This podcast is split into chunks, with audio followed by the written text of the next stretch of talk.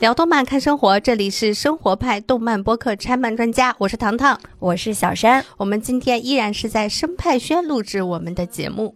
今天呢是一个西安姑娘的局，除了众所周知我和糖糖是西安人之外，今天我们还请来了一位我认识十五年的朋友，来自西安的老黎。大家好，我是老黎，欢迎老黎来参加我们的节目。其实老黎身份特别多，比如说做手工皂，以前还有自己的品牌，我买过他的一些手工皂，非常好用。然后他还是当年是下厨房上面那个。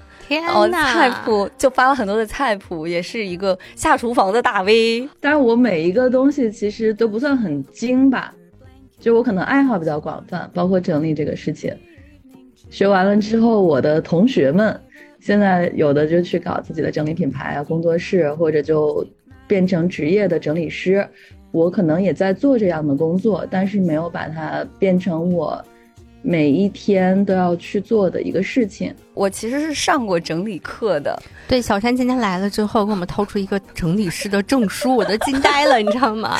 然后，因为小山天天跟我讲说，我最不爱干活就是整理家务。他是不爱干家务的人，然后考了一个整理师的证。我跟糖糖说，我如果没有考过这个证的话，我的家里面将是一个核爆现场。就绝对无法下脚。那我其实入门整理也是老黎带我的。哎，那我还挺好奇的，就是你整理那么多东西，有什么东西是对你来说不能说意义最大吧，或者说陪你最久的东西？那天我跟老黎还聊过这个问题，就是我回头审视的时候发现，就比如说我有很多乐高，但是这个乐高不是陪我最久的，而且如果有一天我不玩的话，我也可以把它放弃掉。嗯。但是有一样东西对我来说，就是我不玩了，我一样没有办法把它扔掉，那就是我的缝纫机。老天爷呀，我以为是在跟我奶奶对话，为什么？你又不是缝纫专业的，就是我曾经做手工做的非常非常的好，当时是有一个说法叫。五道口小裁缝董小山，对对对。哎，说实话，我去小山家的时候，被他那非常多就很好看的，但是很别致的布给惊呆了。然后我后来回家，我还自己在网上去查，就是好看的，比如说桌布，好看什么？我觉得没有一家能搜出来像你家买的那么好看的布。因为其实是有一些特别的渠道搜索的，就是回头交给我。你在搜索的时候，关键词会不一样嘛？其实做手工这个事情对我来说是一个我妈妈传给我的一个东西，就小时候她会教我缝扣子，然后教我织毛衣，就等等等等的。就我刚来北京的时候，其实我是没有缝过就是像样的东西的，顶多就是衣服破了缝个口子呀什么的。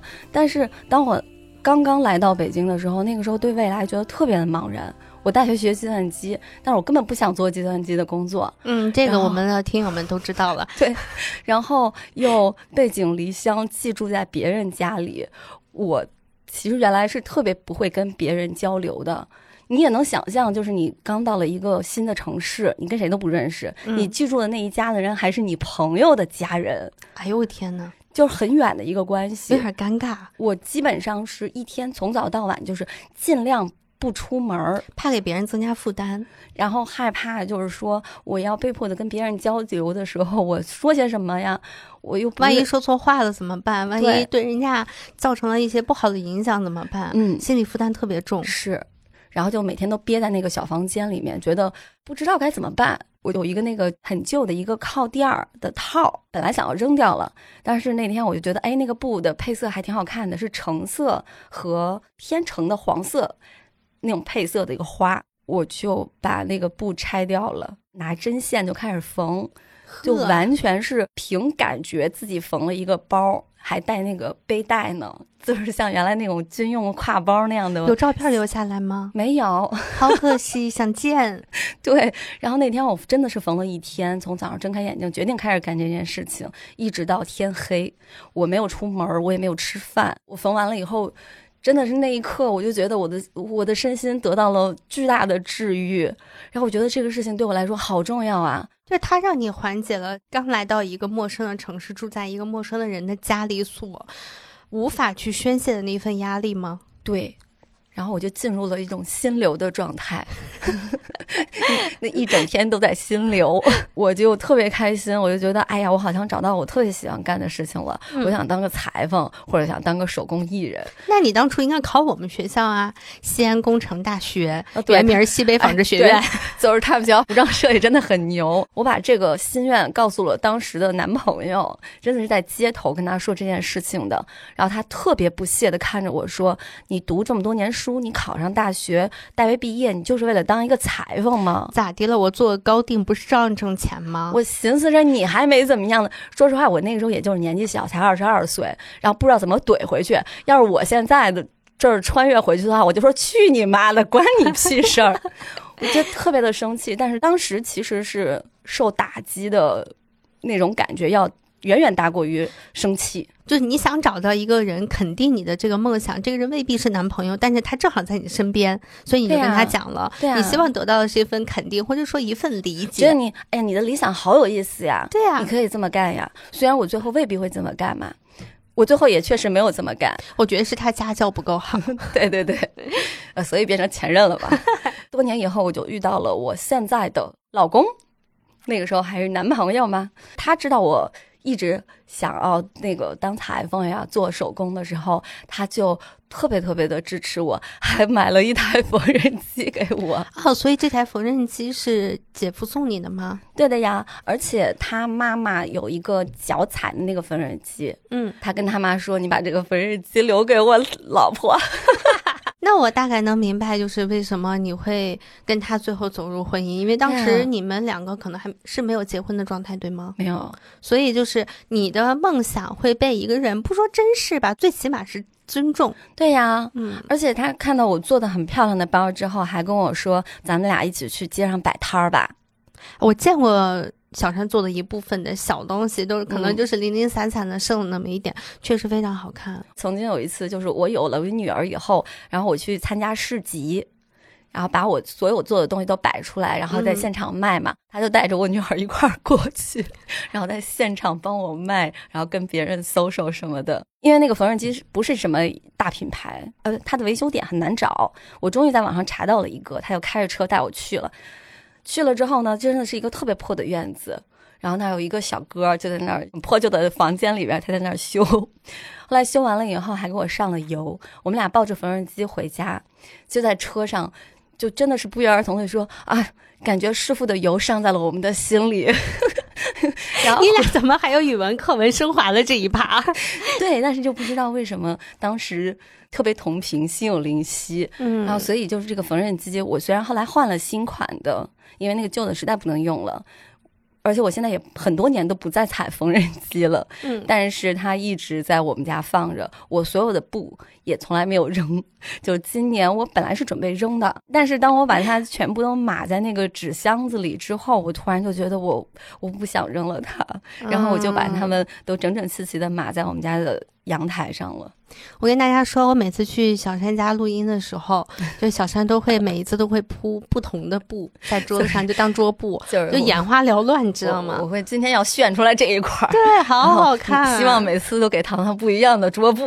我接下来我还挺想问问老黎的，就是小山是缝纫机，你是什么？就是我有很多做手工皂的那个用品，我大概一零年左右做过一段时间的那个手工皂，当时也是自己喜欢这个东西，后来做着做着就觉得，哎，这个事情好像蛮有意思的，然后自己开始做配方，然后越来越多，然后慢慢的就做了一个小的品牌，开了店，在一段时间里面，店还是一个，就算是一个秒杀店吧，嗯。就生意还不错的，所以也是因为这样子，就从兴趣开始，然后慢慢的这件事情，哎，怎么就发展成了一个小事业的感觉？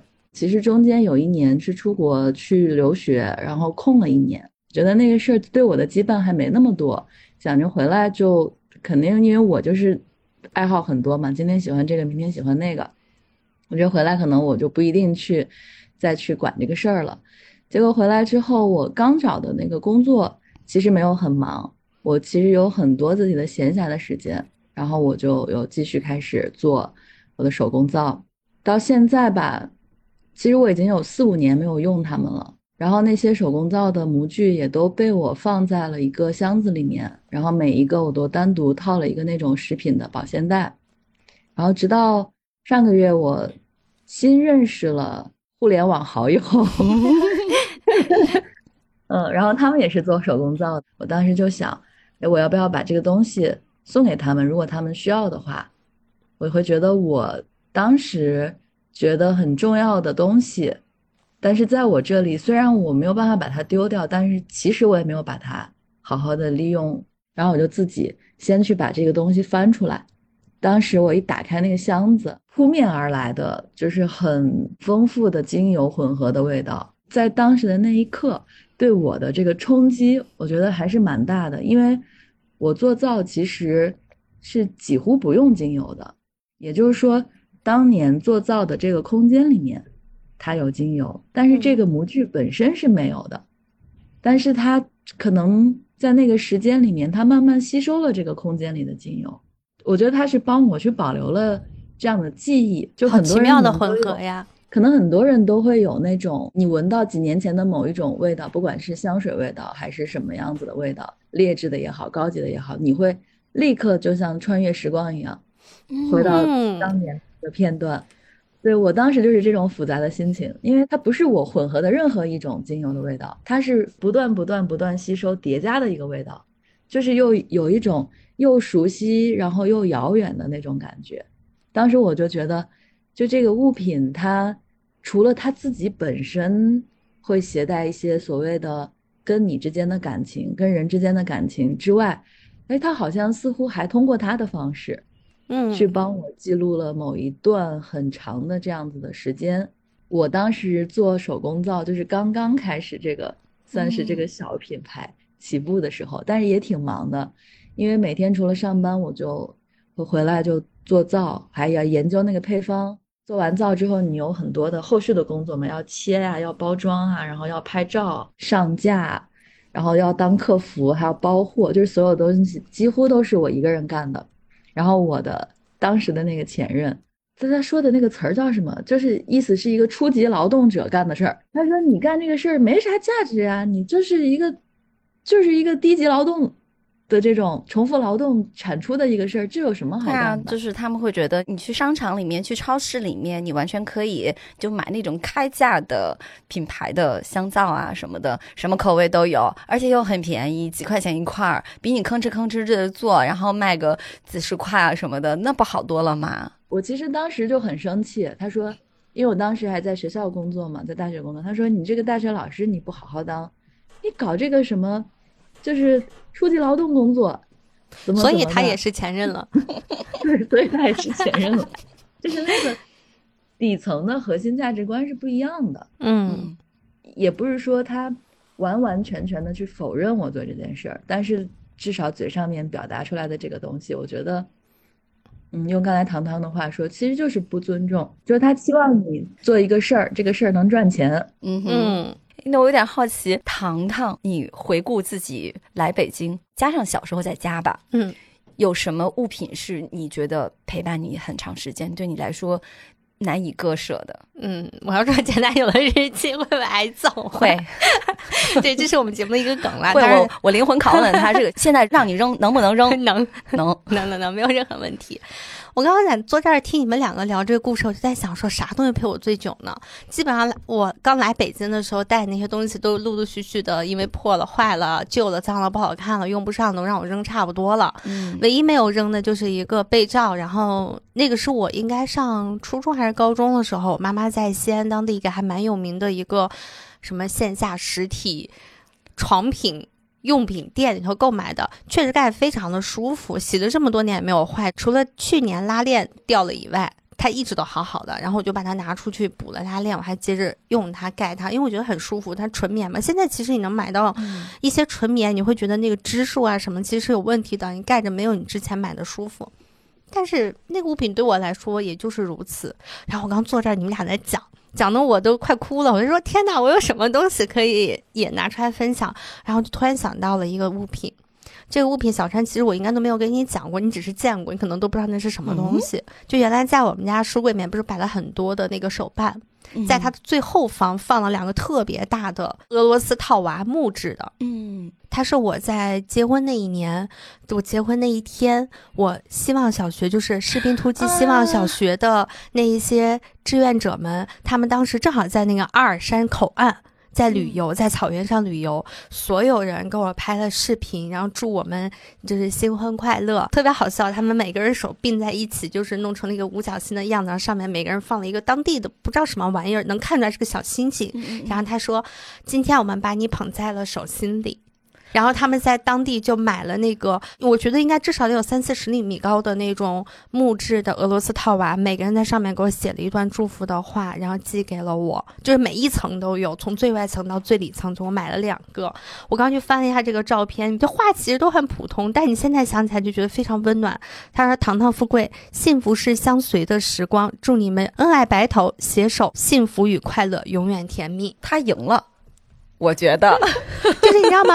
这些人都是我的网友，我跟嗯他们可能这辈子见面就见了那么一两次。我们就是因为喜欢《士兵突击》这个电视剧相识，然后大家一起在云南捐了那么多所希望小学，做这些公益的项目。那天早上我在化妆，是我婚礼那一天，然后我在化妆的时候，他们发了我那个视频说：“糖糖，我们今天把你捧在手心里了。”我眼泪哗哗就往下掉，你知道吗？当时化妆师死的心都有。对，化妆师很崩溃。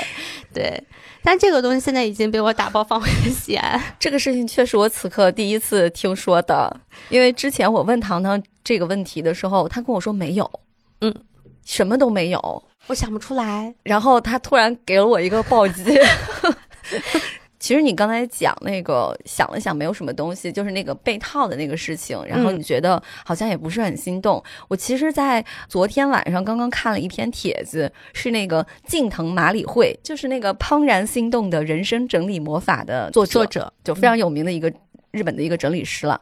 那他其实，在那篇文章里面就写说，他去采访自己的客户的时候，他会遇到两种人，一种是那种干柴烈火型的。当那个人第一次看到那样物品的时候，立刻就觉得非常的心动，这个就是属于我的，我要把它买下来。还有一种类似于细水长流型的啊，嗯，这个东西陪伴了他很长很长很长时间，但是你问这个人你什么时候买的，想不起来了。那你是不是特别喜欢他，也想不起来了？嗯但是这样东西就是陪了他很久很久。嗯他当初以为这个世界上应该只有第一种客户吧，后来。当他慢慢的遇到更多的第二种客户的时候，他才发现，原来那个物品并不是说他第一眼让我心动就一定会陪我很久，而是说在长久的生活里面慢慢磨合下来，发现它是最适合我的。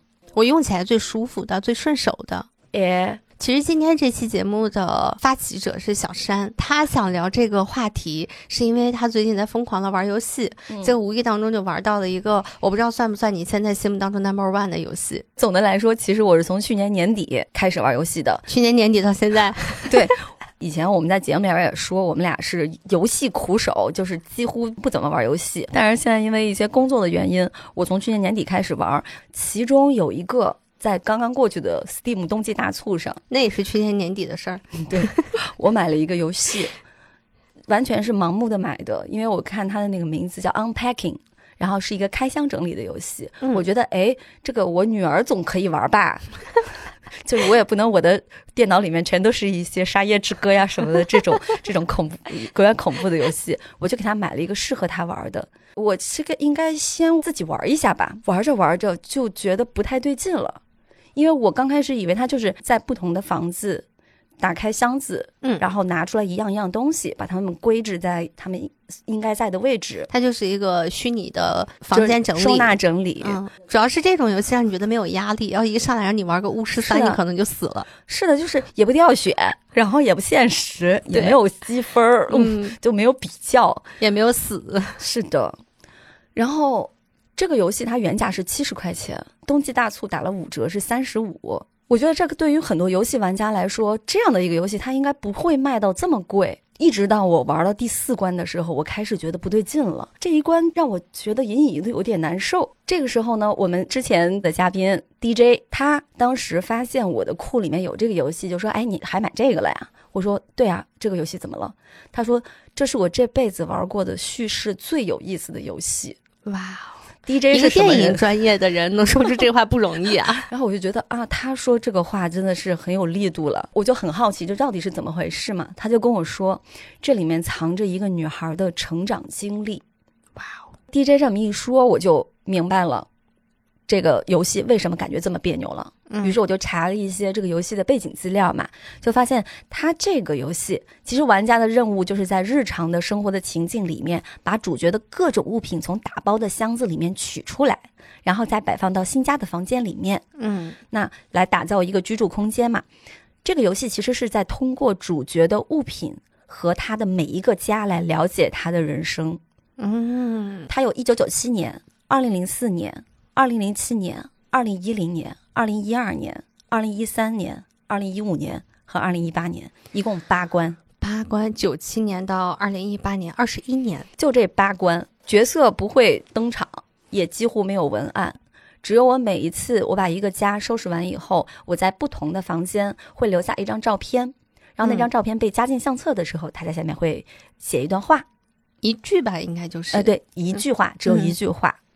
就是在这个游戏里面，你是全程看不到主角的，嗯哼，你也听不到他说话，嗯，特别好，特别烦那些现在那些配音游戏。对对，但是这款游戏里面有一万多种音效，我记得好像是说有一万多种音效，就是你所有的盘子落在盘子上面，然后几个盘子一起放在桌子上面，或者是放在柜子上面，声音都是不一样的。对。嗯，就包括那个浴室的那个防滑垫，它它那个小吸盘吸在那个地上的时候，那个声音，我看评论区有人说，就光这一个，他扒拉了几十遍，就为了这个听这个很爽的这个声音。嗯，我们也说，我平时真的是一个不太收拾家的人，但是我在赛博世界里边给这个女孩搬了七次家，收拾了八次房间，然后玩到最后通关的时候，当我听到那个片尾曲，那个片尾曲其实你单独把它拿出来听，它并不是一个特别好的、特别优秀的一首歌，但是当你玩完那个游戏，你在听那首歌，你在看那个歌词的时候，你整个人就崩溃了。嗯，那个叫《Unpacking Alive》嘛。当我听到那首歌的时候，真的是潸然泪下。其实不是在带入我自己的感情，我没有想到我自己的生活经历，但是我会特别特别为这个女孩开心。我为他开心，是因为我在第四关的时候太憋屈了，我操！哦，我特别理解你，因为我现在就卡在第四关，不想玩了，太生气了。就这个游戏，它其实全程通关时间很短，如果你集中来玩的话，三个小时、四个小时，你收拾的细致一点儿，就完全可以通关了。但是你会在这个收拾的过程中，你就仿佛的经历了他二十一年，是吧？嗯四分之一的人生，希望他长寿一些，五分之一吧啊。他是什么样的人？他是什么样的种族？他是一个犹太人。嗯就通过他们家的那个小玩具来，就是鉴别他是犹太人的。就是这个游戏里面藏了非常非常非常多的细节。，对，然后他是怎么长大的？他的爱好是什么？他喜欢看什么书？看什么电影？他喜欢玩什么游戏？喜欢哪个牌子？就是哪个厂商的掌机和主机？包括他的梦想是什么？他的工作是什么？他交了什么朋友？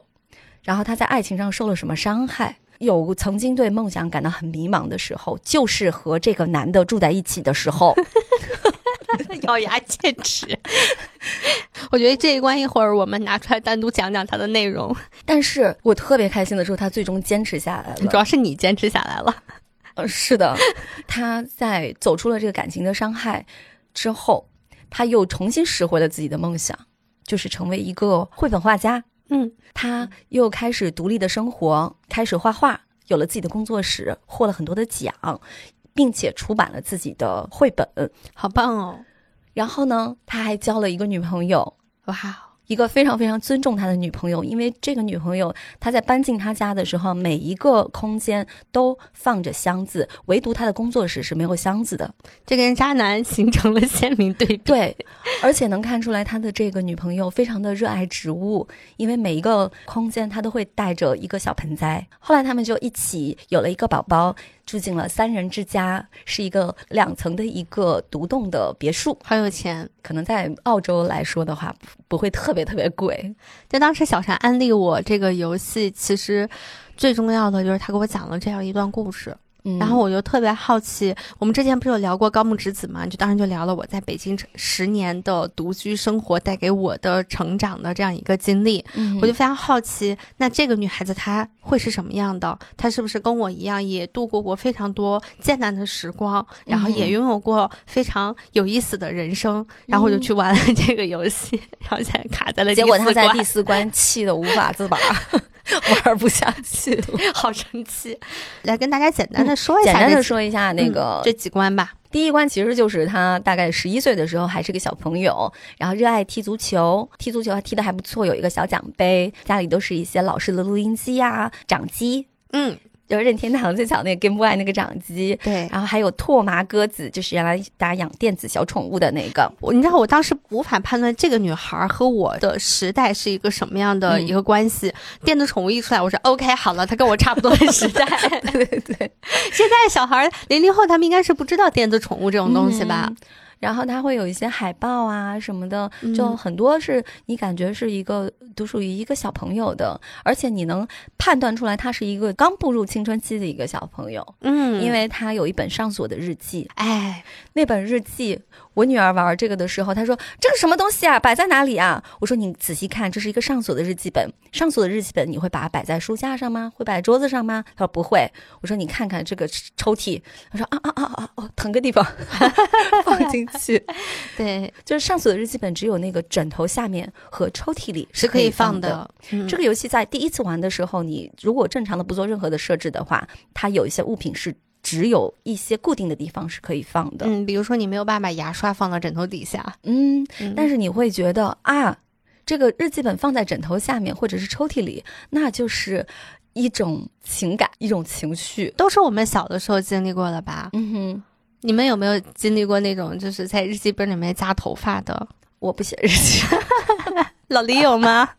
我好像也没有，就是但是我有这种带锁的日记本，嗯嗯，对，但没有一本写完过。啊对对对对对 其实这个锁就代表着我要有自己的世界了，嗯，别人不要进来，哪怕我说我里边一个字儿都不写，但是这是一种姿态。对，第二关是二零零四年，他上了大学，住进了学生公寓，然后有独立的房间、厨房和卫生间。嗯，二零零七年大学毕业，开始合租了。我发现合租是因为 在玩的时候，有些东西你是不能碰的，对。你没有办法改变它的位置。就是你，当你进了那个房子之后，它不像之前那个房子里面除了一些基本的家具和床铺以外，剩下所有地方都是空的，嗯随便你摆。但你到了这边之后，这个卫生间里面怎么这么多东西？而且你那个厨房怎么还有那么多东西？但是他们其实彼此之间的边界感是很分明的，同时又很尊重对方的空间。嗯因为比如说它的抽屉有三层，嗯，你能抽开别人的，但是你不能放东西进去。是的，你只能抽开你自己那一层放进去。到了二零一零年的时候，哎呀，哼，这个我就开始到特别来气的第四关了。小山要火力全开了。对我的妈呀！我当时就觉得，哎，这个房子的主人条件不错，就是属于那种都市型男，就有一种他住在曼哈顿的那种，就是上东区的那种金，融，就是混迹华尔街的那种，就是感觉装修啊都非常有格调，然后窗户外面的景观也很漂亮。嗯，比方他的厨房里面清一色的用的是哎我很喜欢的浅绿色的透明的玻璃杯，我当时觉得哎这男的有品位啊，但是玩着玩着越玩越难受，越玩越难受。我是先开浴室的，我把浴室的东西拿出来以后，我自己是有刷牙缸还有牙刷牙膏的嘛，但是我发现丫他妈用的是电动牙刷。就这种身份上的差别一下就出来了。我还跟糖糖说，我就当时其实是一种我是一个澳洲大农村的一个小村妞儿，然后我突然跟一个混迹首都金融圈的一个就是精英男住在一起了。我觉得我所有的东西都好像跟他特别的不匹配。嗯，他的衣柜里面袜子、内裤摆的乱七八糟。是，哎呀妈呀！然后他把每一层都占，占上了。被迫就给他这个收拾好了以后，我再把我自己放进去嘛。你他妈收拾这男的，如果你把他的东西收拾整齐的话，你还会得到一张贴纸，因为他每一关都有隐藏的奖励贴纸嘛。嗯，这关还有这个贴纸呢，对，好让人生气啊！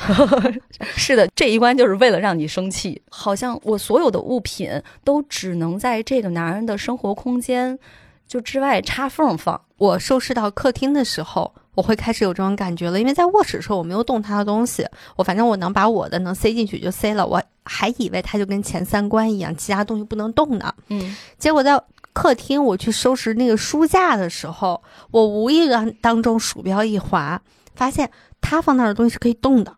嗯哼，那一瞬间，我的我的火就上来了，那你为什么不动？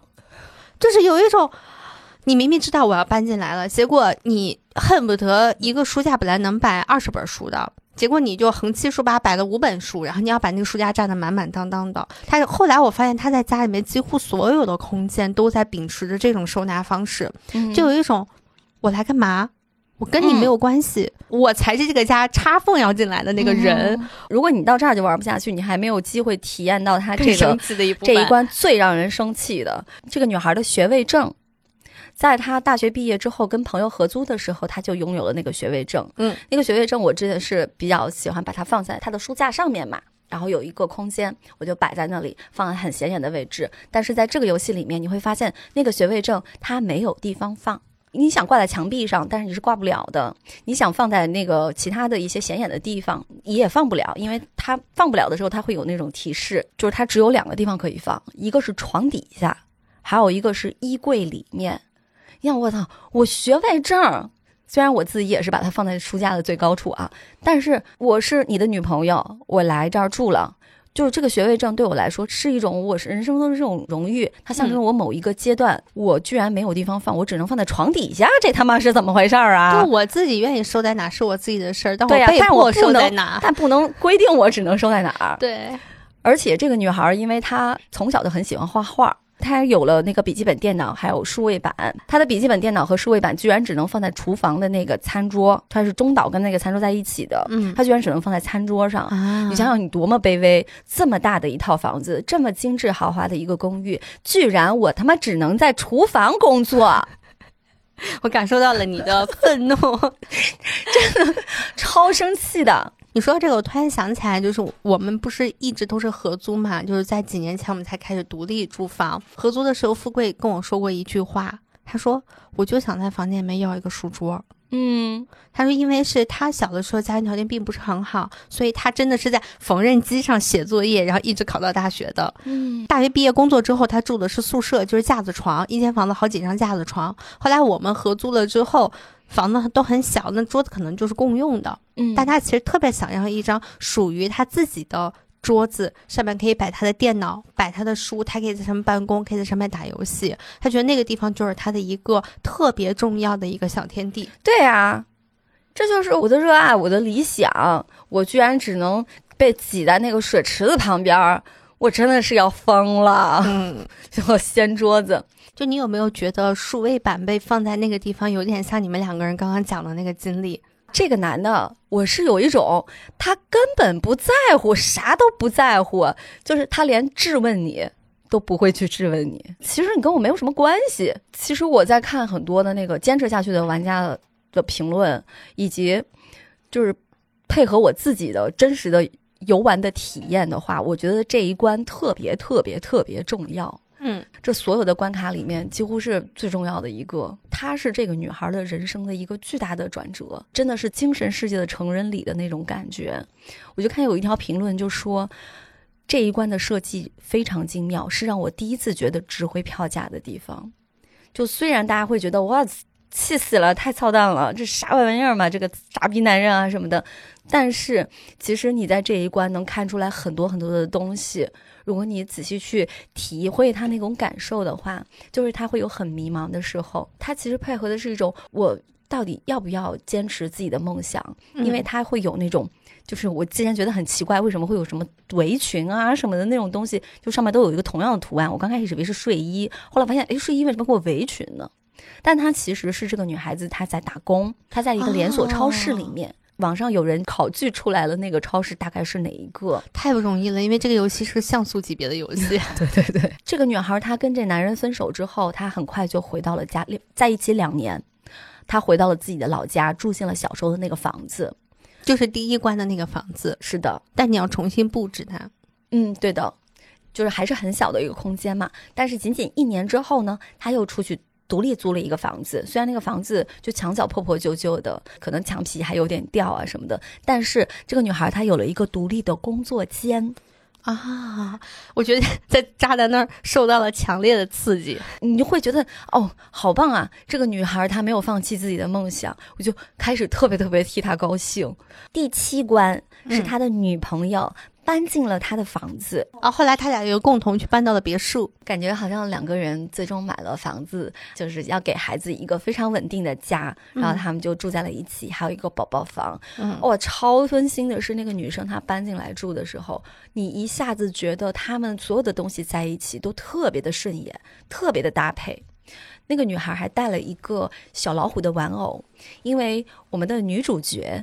他从小一直有一个小猪的玩偶，嗯，就过程中小猪的玩偶有时候领结掉了，有时候肚子破了，嗯，就是他跟渣男住在一起的时候肚子破了。虽然这游戏是个像素级别的，但是他还蛮用心的。就第一关的时候，他那个玩偶新新的，感觉像刚买的一样，然后逐渐逐渐逐渐，你看它脏了、破了、坏了、补了。当我把小老虎的玩偶和小猪玩偶摆在一起的时候，我得到了一张贴纸啊，这是爱心的贴纸。就是真的会觉得和你跟渣男在一起的时候，就形成了鲜明的对比。就所以，如果说没有过去那一段和渣男一起生活的经历的话，我觉得他也不一定会做出后面一系列的人生的选择。所以那一关真的是从情绪上和剧情上都给了非常足的铺垫。如果你细心去体会它的话，老李有玩这个游戏吗？没有，但是我刚听小山讲，我自己的代入感其实还蛮强的。我在想，什么样的人会做一个整理主题的游戏？是太爱整理了，还是太不爱整理了，还是怎样？昨天就听到小山讲了一些，我就想，哦，好像是有那么点儿道理。但是我昨天听的时候没有讲那么多嘛，我当时会觉得这个视角有一点像一个，就是一个好的整理师的视角，你在帮别人整东西，其实在帮他整人生。今天又听到小山讲，我自己都会觉得女主人公。和我都很像，就是很多经历很像很像的那种感觉。经历过小时候可能没有一个太完整的价值观，也没有一个太完整的自己的空间，但当时可能对你不是有很大的影响。稍微长大一点，然后你交了这个男朋友之后，可能你们就住在一起了，有很多生活习惯上的不合适的，或者是需要磨合的，或者磨合也磨合不好的。就让人很生气的这种经历，跟他分手之后，又交了一个女朋友，就发现哎，怎么哪儿哪儿都合适，是，就是价值观也合适，然后对物品的这种怎么说，对物品的这种使用的那些具体的方式呀，看待它的这种方式也很合适，包括可能。即便对方有时候不一定完全理解你为什么要有这个东西，可能在他看来就是一个某一个东西的包装，可能我会觉得，哎，那这个包装是不是我下一次搬家我就要原样放回去，这样的会比较好搬？我要留一段时间看看这个包装是不是要丢掉。嗯，但如果是放到就是渣男前任这个东西，这个步骤肯定是这什么破包装直接扔了吧，就可能他都不会问你，你回来时候他就肯定就不在了，女朋友就会问。这个包装先暂时留着，把它放在哪儿合适呢？他很尊重你哎，因为那个老黎的女朋友是一个教画画的老师，曾经看过他一个小笔记本，然后上面画的是很小格子的那种小漫画。嗯，然后他就说每天画一个，然后说这一天我惹老黎生气了，好可爱呀，画了一个纪念的那个小漫画，充满了老板的皮丝。除了就是相处上的细节啊，像我现在我们两个其实是住在一个老房子里面，虽然不是我们两个任意一个人的小时候的房子，但是。从我们那个年代的记忆来讲，他其实是生命中一直想住在一个这样子的老房子，然后我们就一起把这个房子也装修改造了。改造完之后，刚听小山说有一个自己独立的工作间，对我们这个房子就是这样子，然后有一个独立的衣帽间，我们现在也是这样子，就觉得哎，怎么回事？所以老李就是这个女主本人，哎。对，我觉得那个代入感真的很强，就会有自己的孩子嘛，然后会因为这个孩子，可能你又会有一个怎么样的空间？就这个也是在我们现在的这个计划中的一个事情。对，就是好像感觉这个游戏 它是偷了你的人生，那倒也没有。但是我听的时候，尤其小山描述的又很生动。就觉得哎，怎么回事儿？怎么是因为巧合跟这样子的这个主人公很像，还是说其实他真的很有代表性，代表了很多经历过比较多的人，也就是年纪大一点的人。对，就你像你前面说什么电子宠物的那个时候，就好像感觉我们确实是一个同龄人，然后到该交男朋友的阶段，该生孩子的阶段，就是这个东西都卡的很真实。就说它是游戏，就感觉比游戏还要真实很多。我看 Steam 上有一条评论，就是说他正玩着呢，他妈走过来了。嗯，他妈平时是一个手机上都不下载任何游戏的一个人，感觉很有兴趣呀。然后他就让他他妈玩了，他显示是那个他是四点七个小时的玩的时间嘛。嗯，基本上这个四个小时都是我妈在玩。然后最后他妈在那通通关的时候，俩人都特别开心。所以你看，老太太也就四个小时，你你没问题。哎，你别说啊，我原来在家里头也不是没有打过游戏。我妈是从来不会过问我打游戏，因为那时候我都大了，已经大学了嘛。结果就这两天，不知道是不是因为我我玩游戏得用 PC 系统嘛，我就借了他的那个电脑过来，然后他就那天特别认真在旁边听我把整个故事跟他讲了一遍。嗯，昨天晚上我跟小山在沟通这个游戏的时候，我就说我停到了渣男那一关，第四关我就没有再玩。然后我妈还问我这关是啥情况来着，然后就跟我讨论了一趴。就是我我我觉得他可能不是说我们这一代人他才会有的情感共鸣，不是说你一定要怎么经历渣男，然后你要事业有成，你要住别墅，你要怎么怎么样，不是的，而是说在这个里面，就像那个上锁的那个日记本一样，它代表着我们对于自己精神世界的一个划分。就是你的人格的独立的开始，它这游戏背后隐藏了非常多一个女孩子在成长阶段她所会进行的心理上或者生理上的转折。嗯，是这些东西在打动我们，所以它可以跨越年龄，要不然我妈也会对这个故事感兴趣。那我觉得其实老黎作为一个整理师，应该玩这个游戏通关速度会更加快，并且他整理的绝对跟咱俩整理的不一样，因为这个女孩她的人生故事是完全通过她。一次一次保留的物品和丢掉的物品，我们慢慢知道他在长大，他身体上受了什么伤，比如说攀岩的东西他不再玩了，然后他只能去做瑜伽等等一系列这样的故事。那我很好奇，就是老黎作为一个整理师，你会怎么看待？就是你所拥有的物品代表你这个人？我觉得大部分的物品啊，都是我们自己相当于用钞票投票。带进自己的家，带进自己的生活的。嗯，首先你选择的时候就加入了你的价值观。你喜欢蓝色的，你买同样的东西就会买蓝色的。他喜欢绿色，可能他就会买绿色的。可能你会去买缝纫机相关的，跟这些裁缝相关的东西，可能我就不会去买。也就是说，你的人生版图里面有这个东西，我的人生版图里我不会选择它，即使别人送给我它，我可能也只是把它放在那儿。嗯，会转送给我吧？对，甚至就是可能会转送给别人啊，或者是二手处理掉，这也是一个人生的选择。我想到我们在去做上门整理的时候，包括有时候去跟朋友沟通整理相关的东西，就是对方也会问：“哎呀，我这个东西到底是要留还是不要留呀？”或者是就是他想要你给他一个具体的建议。其实我会觉得我没有办法给别人这样的建议，因为。你的东西其实只能你来去选择，它已经不是那个商品价值了。它从这个商场也好，从店铺也好，被你买回来的那一刻起，它的商品价值就已经消失掉了，它就跟你的人生产生关系了，只是或多或少、或浓或淡而已。其实基于物品可以有很多很多的这样子的沟通，但是现在好像我们的生活里面，不管是自己的小家庭里面的伴侣的沟通。还是说朋友的沟通，都很难有这样子的这么细致的去了解，嗯啊，所以我刚才听游戏的这个部分，都会觉得，如果是有一个朋友可以跟你这样沟通，或者你可以有一个朋友，你愿意跟他这样的去沟通，去了解他，嗯，那这个人一定也是你人生中非常非常重要的一个人。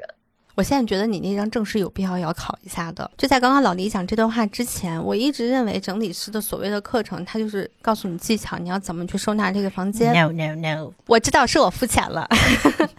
对，为什么会这么说呢？因为昨天我们在讨论这个选题的时候，嗯，我们小川就是跟我聊这个话题，我当时会有一种感觉，就是我当时在玩游戏的时候，我在想这些东西可以代表这个女孩的一生，也不是一生吧，四分之一的人生。嗯，那什么东西能够代表我的呢？然后我就把我所能想到的东西回忆了一遍，我发现没有，它无法代表我，或者它无法让别人了解我、组成我。我当时觉得哇，好震惊啊！就我一直以为我所喜爱的那些东西，就我买回家的东西，一定是我喜欢的东西。嗯哼，不管它是不是因为我住的出租房，或者说因为一些特定的房间的一些限制，我购买的一些没有那么喜欢的东西。那无论如何，我都把它买回家了。但是我发现我对他们没有感情。嗯我发现这些东西对我来说，好像就像没有存在过一样，就是一个很虚无的一个状态。我当时想到这点的时候非常震惊，就因为我根本没有想到过我会是这样一个人。我一直以为我会是那种万物有灵的，我会热爱我生命当中出现过的所有的这些东西的，它或多或少都是跟我有情感连接的。我非常的难过。就是因为我曾经特别瞧不上这样子的人，我觉得热爱生活，让你的生活过得生机勃勃，一直是我特别骄傲的一件事儿。因为我一直觉得我自己是这样一个人。就那两天，我感觉我的人生信念都要崩塌了。我们两个之前约的是昨天下午碰一下嘛，但是我们这个电话其实打得非常非常短，因为他在说他觉得他所有的东西现在都是只是因为功利的原因而留下来的。嗯，他觉得没有什么是真正他热爱的东西，但是他今天带来了一套娃，我妈呀！我也是非常的震惊，这是一个王炸。我从某种程度上，我会有一点儿羡慕，就是对物品没有那么多羁绊的人，我会认为是一个更轻松的选项。就对我来讲，我其实是一个非常矛盾的人，我是 INSG，就是最矛盾的那一个。我选东西就会想，它又要好看，它又要质感好、材质好，然后我又是一个环保主义者。这样的东西我就会用很久，因为我前面听糖糖讲，他用那个床单用十年，其实我现在至少有两三套床单都是十年以上。嗯但是同时我又是一个三分钟热度的人，我很愿意去尝试新的花型、新的材质。就矛盾就在那我前面花了很多的钱，挑了很久买的东西，然后现在我又不可能轻易的把它丢掉，然后这样贴身的东西也不太适合把它二手处理掉。或者是送给别人。如果我对物品没有那么多的执念的话，其实它就只是一个物品而已。但是可能就是因为我们每一个人他自己的生活习惯，他的那个价值观真的是很不同、很不同的，才会让你去选择物品的时候有那样的不同。嗯比如说对于糖糖来讲，呃，我可能那个阶段，我租房子的那个阶段，我只要这个东西能用，我当下没有，我需要一个杯子，我就买一个杯子，我可能嗯就在宜家买最便宜的三块九那个杯子。我就 OK 了。那可能现在五年过去了，我搬家了，我不再租那个房子，我对它要有什么情感呢？不一定。嗯就是可能有的人也会觉得，即使它是我最便宜的杯子，但是它是我第一个，那我就对嗯它很有情感。那有的人对物品的留恋就是这么多，可能对你来讲，那我现在已经看不上这个三块九的杯子了。我搬到新家，我有新家的风格，我可以再去买它。我觉得它也不是什么问题。嗯，它也很好，因为我其实去年才从北京搬到西安嘛，我在搬回来之前的一年多，我就知道我要辞职，然后要搬家，所以我就一直在去断舍离，从家具、家电，然后到一些小东西，就一直一直在断舍离，断舍离到那个家说话都会有回声。它还没有到空无一物，但会有回声。然后当时我记得最早多抓鱼上门还收那些杂货的时候，他来了两趟，把他的那个面包车都装满了。所以我们在多抓鱼商店里面见过的物品，有可能就是老黎的。哎确实有，他当时陈列的那个就是老的那种樟木箱子，还有老的皮箱，啊，是我吗的。？哎呦天哪，那好好看！我每次去他们店的时候，我都会到了他下面那个就陈列区上去看一看。我老黎当年可是也是多抓鱼线下市集的，就是老摊主。就这个搬家的过程中，你想我去处理我的东西，嗯，因为我不可能跨城搬家，要把所有的东西都搬走，那个工程量太大了。嗯，我处理他们，我用了一年多。我的价值观不是把东西直接丢掉，嗯。就完事儿的人，所以我花了很多的精力去做我的断舍离，然后这样我从北京搬回来，大概搬了十五个箱子，然后我现在可能又面临着下一个阶段，有可能从西安再去搬到下一个城市。那我还其实还有很多上一个阶段没有舍得断舍离掉的东西，然后以及在这一年多又积攒的一些新的东西。嗯我去想，如果我对物品没有那么多的感情的话，没有那么多羁绊的话，其实我就是拎两个包，或者是拉一个行李箱就可以走了呀。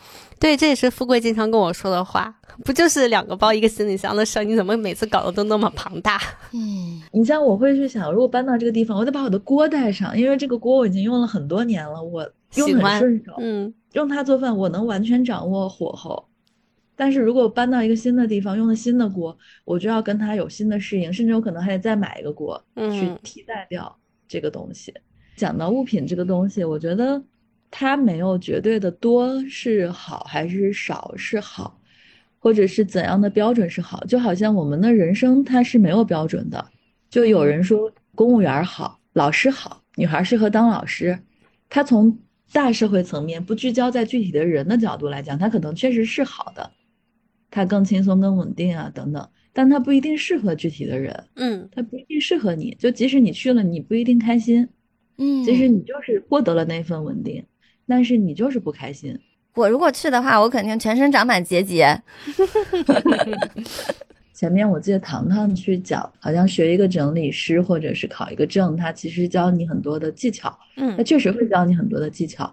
但其实说白了，那些技巧你在小红书上，你在各种网络平台，你是都是可以找得到的。嗯但是真正的人生是没有标准的，嗯就是你先知道你自己是一个什么样的人，你有什么价值观，在尊重自己的前提之下去做你的整理，然后才会用到那些技巧，才会知道嗯怎么摆更省空间，怎么摆更好拿。那我就知道为什么小山能够非常精准的说到了很多特别戳我心窝子的话。感受到糖糖非常难过之后啊，站在我的角度去看他的生活的话，我会觉得，其实有很多东西都是有糖糖的灵魂在里面的。比如说，我非常清楚他会喜欢看什么样的书，然后我每次都可以精准推送。我还送过他一个我在日本玩的时候《美少女战士》那个扭蛋。那我知道糖糖因为从小都很喜欢美少女战士然后所以我当时扭一个但虽然不是主角吧 不需要但是有一个能够立在桌上的那个就很好看。小玩偶就给她了。包括就是说我们以前共事的时候因为我们老板会给大家准备非常非常非常非常非常非常非常多的礼物啊她是我 见过最会送礼物的人 局长牛逼然后包括各种各样的玩偶啊然后还有盲盒啊什么的其实这个时候你会看出来大家的喜好是完全不一样喜欢什么样的的东西。嗯糖糖拿到一个什么样的东西，他会流露出失望的表情，然后他会想用这个去跟谁来交换，就你知道什么是他最喜欢的。然后包括他们家就墙上会挂那种很漂亮的那种猫咪的布，就很大一块儿，然后挂在他们家卧室的那个床头。让那个房子不要显得那么惨白，特别像个出租屋。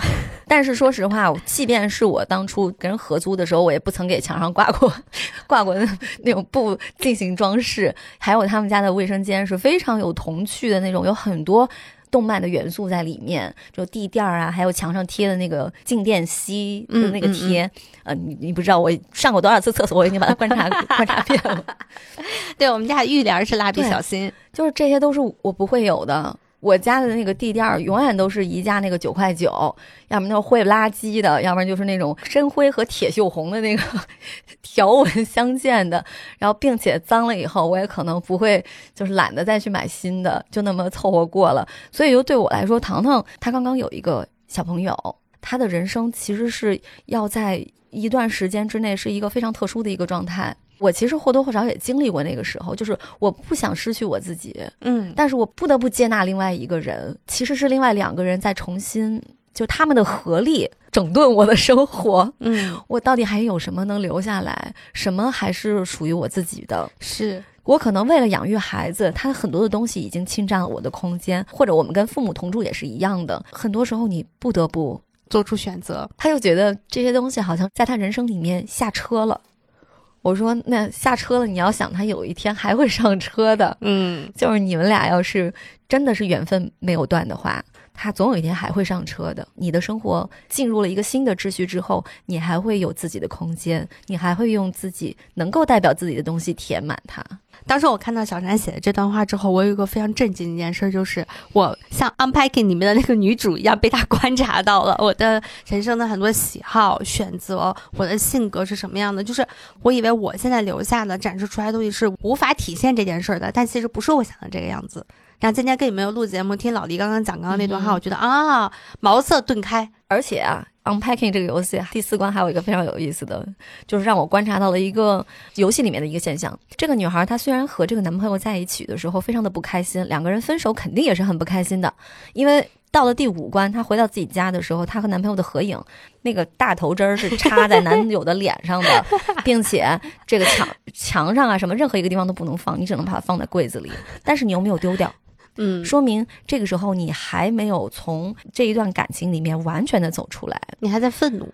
但是呢，他进入到下一个阶段，以至于他跟就是他的女朋友还有孩子生活在一起的时候，他依然在用浅绿色的玻璃杯，嗯浅绿色的玻璃制品。好细节呀！对，为什么呢？因为它漂亮，因为它好用。虽然它是渣男的生活喜好，但是不代表我因为这个人我就。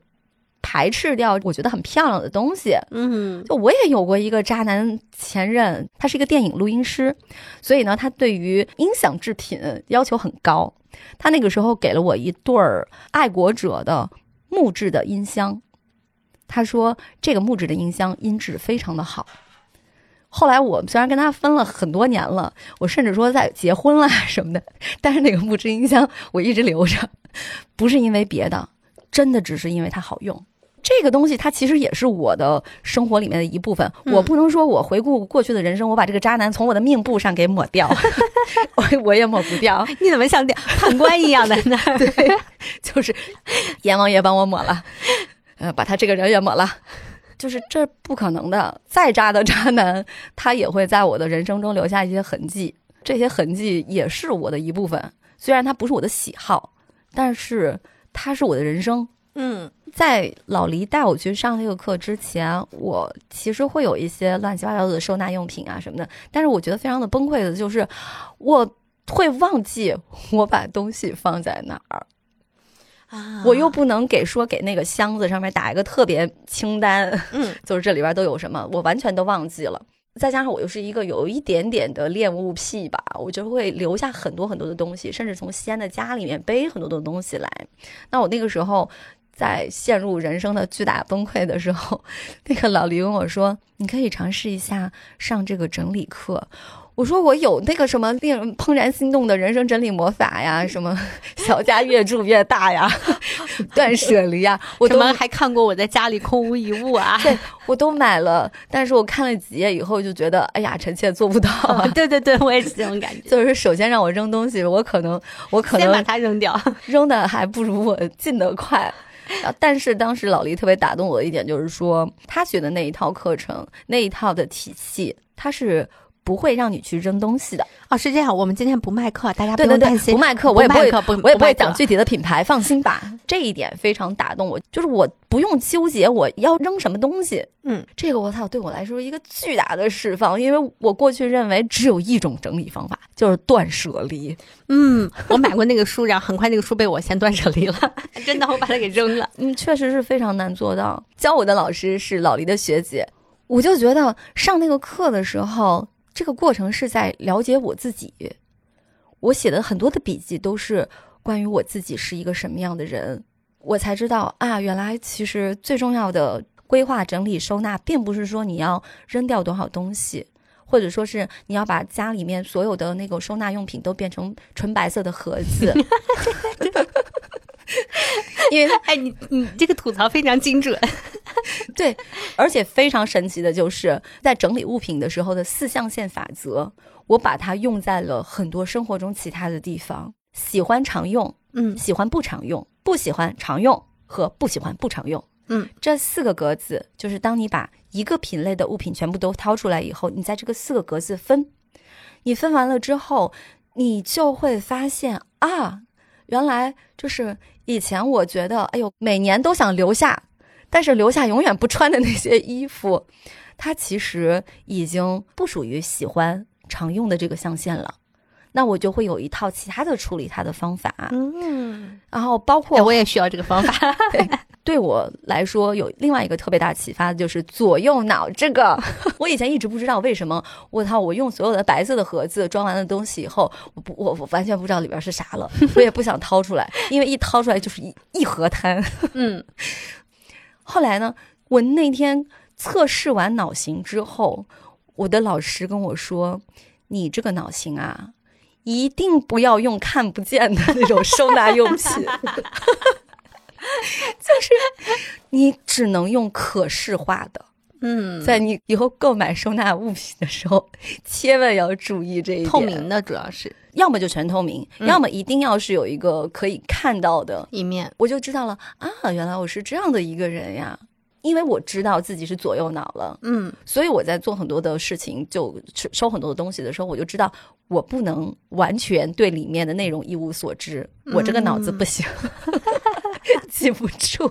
我的脑型是左右脑，那我就不太适合所有的东西都放在这样子看不见的收纳盒里，我这样我会更找不到，我会不断的去买重复的已有的东西。嗯可能有的人，比如说左左脑型的人，就是很理性、很理性的这种，他可以分得非常细致。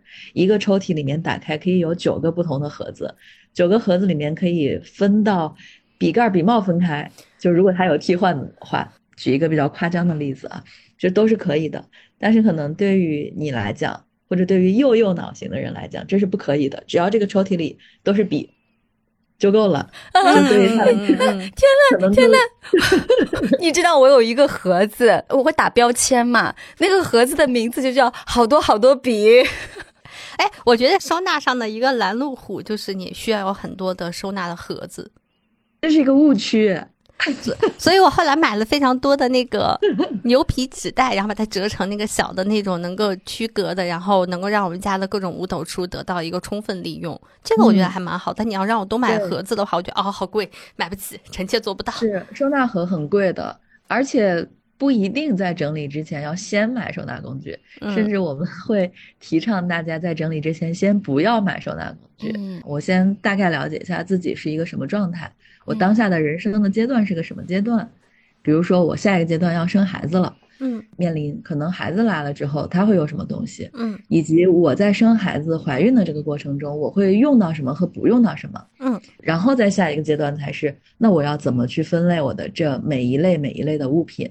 嗯，然后等你分类清楚，就我们刚才不是讲那个喜欢常用的这个四象限的分类法，分完之后，你的物品可能已经少了四分之一，甚至更多，而且那个少是无痛断舍离，就是我们那个象限，它其实你看喜欢和常用，它是一个主观象限和一个客观象限，喜欢完全是你的判断标准，喜欢或者不喜欢，嗯跟别人没有关系。嗯常用不常用，它是一个客观存在的，就是你是常用就是常用，是没有常用就是没有常用。嗯那一起放在这个象限里，你就发现哦，原来我有这么多东西都是既不喜欢又不常用的。那不用别人说，你自己都知道，那它该流通出去了，嗯，该送人的送人，该二手的二手。那一个象限是我又喜欢又常用，这也不用任何人说，你就知道我一定要把它摆在我最顺手的地方。嗯我最经常能看到的地方。然后剩下的两个象限就看具体你是什么东西来判断怎么去收，也可能你在这个分类完了之后，你发现我现有的收纳空间和收纳工具其实是足够的，嗯所以我们其实会提倡大家，我做完这一个整理的工作，就是直到分类这个部分，我们都叫整理。嗯嗯嗯整理的工作完了之后，你就清楚的知道我需要多少收纳工具，我需不需要收纳工具，以及我现有的收纳工具是不是要去替换。这个部分搞清楚了，然后我就很有目标的去采购或者不采购，然后再把它收纳进我该有的那些现有的房屋的空间、物理的空间。嗯而且那个时候还收到了一个特别重要的一点：某一个空间、某一类物品如何收纳，一定是符合最主要使用人的那个逻辑的。这就是我们说的以人为本嘛。假如你们家是你跟父母一起住的，可能你很想要把厨房整理成一个好好住呀，或者某杂志看到的那个样子，嗯，但其实你平常不做饭，嗯是你妈妈在做饭，或者是你老公在做饭。无论你再想把它整理成那样子，你心目中好看的样子，它也是维持不了的。我之前就干过这个事情，因为我们也是北漂，工作非常忙嘛。我老公做饭，但他其实上下班的时间点，比如说早上九点多、十点出去上班，晚上可能十一二点才回来。所以我也想说，能不能帮他减轻一部分他的做饭的这个压力？所以我就去买了很多那种保鲜的袋子。然后把我们周末购买出来的这些蔬菜提前洗好、整理好，把水分擦干，然后把它放在这个保鲜袋子里面，打上标签，写上日期。我们其实里面没有特别多的盒子，但是我会分门别类把该放的东西放在哪儿，然后上面会打上标记。这样的话，我觉得他等他要做饭的时候，他可以省去洗菜和切菜的很多部分，包括很多辣椒啊，我会替他打成一个一个小的，或者给他做一些就是基本的这些东西。后来发现这个东西只能是说，在我强力的要求之下才能维持下去。等到我妈或者是我婆婆他们来北京帮我带孩子之后，这个东西就完全就不复存在了。大家就是还是一个一个的买菜时候塑料袋，然后大家捆好，然后放进去。但你说影响我什么样生活吗？没有，顶多就是冰箱里面多点土渣渣而已。因为我确实是不做饭的，如果我要做饭的话，我就可以要求这个事儿就按照这么来。嗯，嗯对。所以小山刚才提醒的那个，就是是很关键的，就是这个具体的空间，谁主要使用，对，谁就来做主。比如说你老公做饭，那就是他做主，你就吃好你的饭就行了。嗯，对对对，然后就负责吃就行了，负责吃，负责夸奖，负责点赞。给自己加可多戏。对，然后你你忙了一通，最后对方也不买账，然后你其实也会觉得我明明好心好意做了这么多工作，嗯就为什么又是这样子？嗯哎，就是有一种那个妈妈小时候觉得你的这个书桌实在是太邋遢了，妈妈觉得你冷，你就得穿秋裤那种感觉。妈妈给你一顿收拾，收拾完了以后收拾特别干净整洁，但是我每一次我都会发飙，我说你不要再碰我的东西了，嗯你你收拾完了以后，我所有东西都找不着，嗯然后我妈就会有一种。啊，这明明是很好找的嘛！啊，怎么怎么怎么的？我说就哇、我是乱中有序的好吗？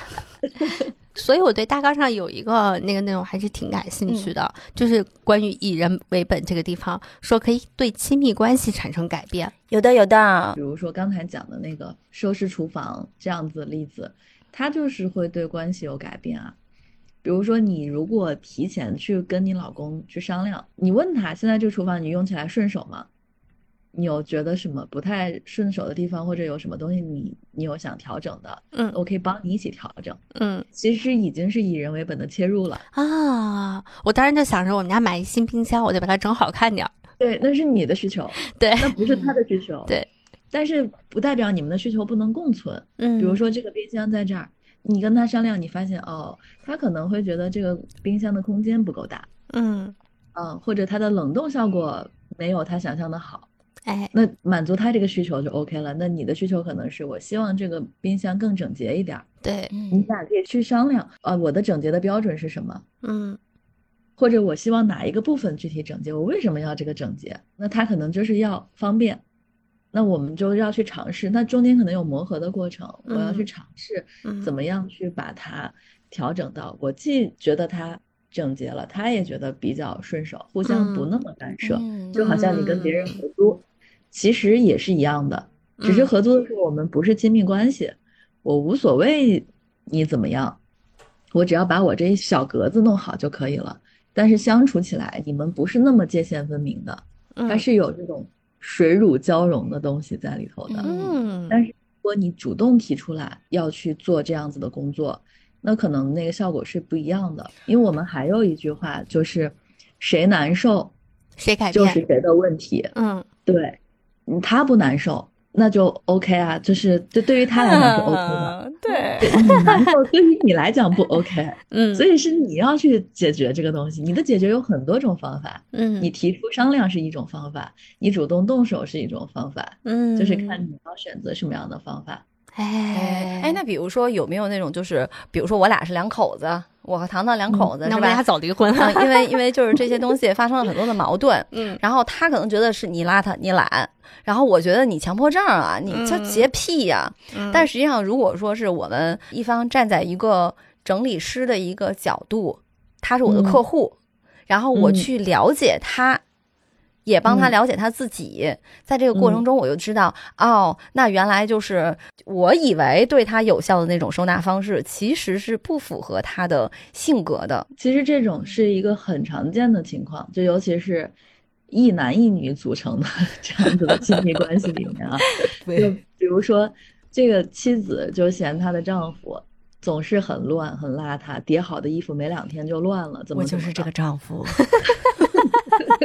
对，那我我们有最简单粗暴的这种方式，就是那我们把两个人的衣柜分开，嗯你有一格，我有一格，这一整个衣柜都是你的，这一整个都是我的。嗯你的怎么放都可以，你不叠你塞你怎么都行，只要你在你的这个空间里就行。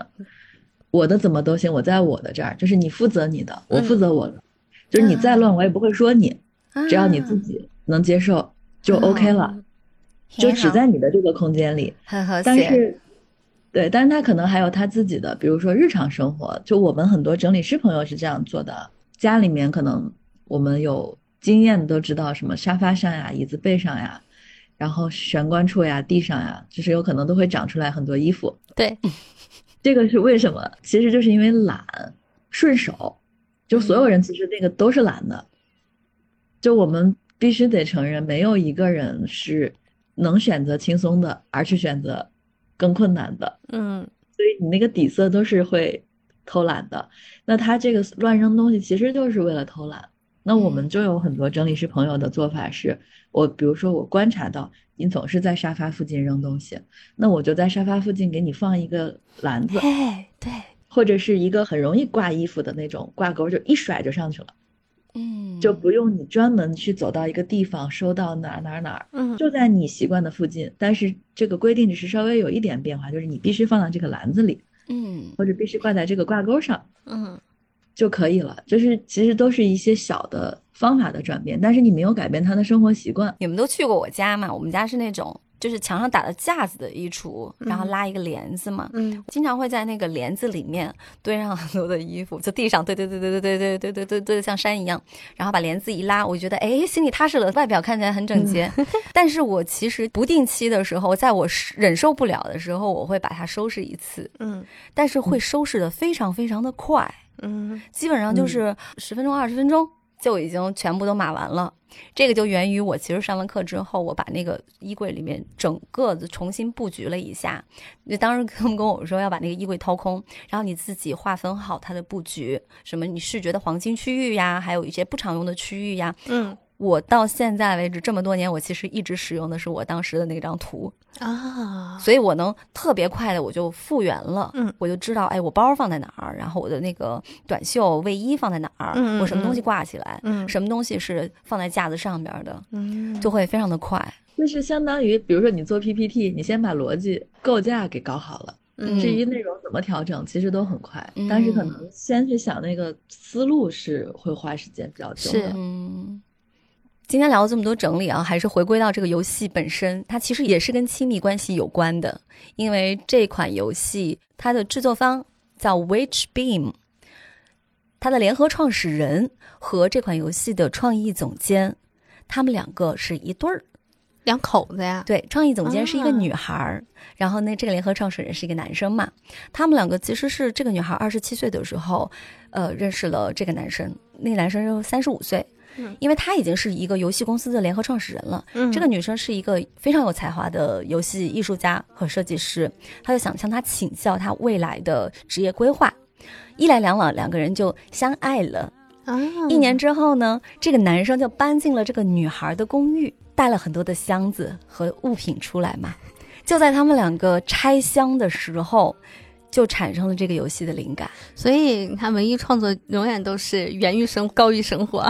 而且你会觉得，就是这样两个人，他们能够在搬家拆箱的时候产生这样的灵感，所以他们才能有在游戏里面把所有的这些情绪、这些细节铺的特别特别特别的到位。嗯，那今天我们聊了很多我们三个人关于整理这件事情上的想法，也给大嗯家推荐了 Unpacking 这个游戏，希望大家都能去玩一玩，去体会一下，就是用大家不同的方式玩，但是记得正价七十元，确实是有点贵。看你自己对于这个的心理预期和你能够接受的价位，也可以等一等那个 Steam 的春促。嗯，我觉得有的时候通过第三视角去看一个人的成长的经历嗯是一件非常有趣的事情。嗯，然后最近我们的节目已经上架到豆瓣，大家可以在豆瓣上搜索“拆漫专家”，就可以听到我们最新的节目，并且还可以给我们打分。作为一个豆瓣账号，已经十八岁。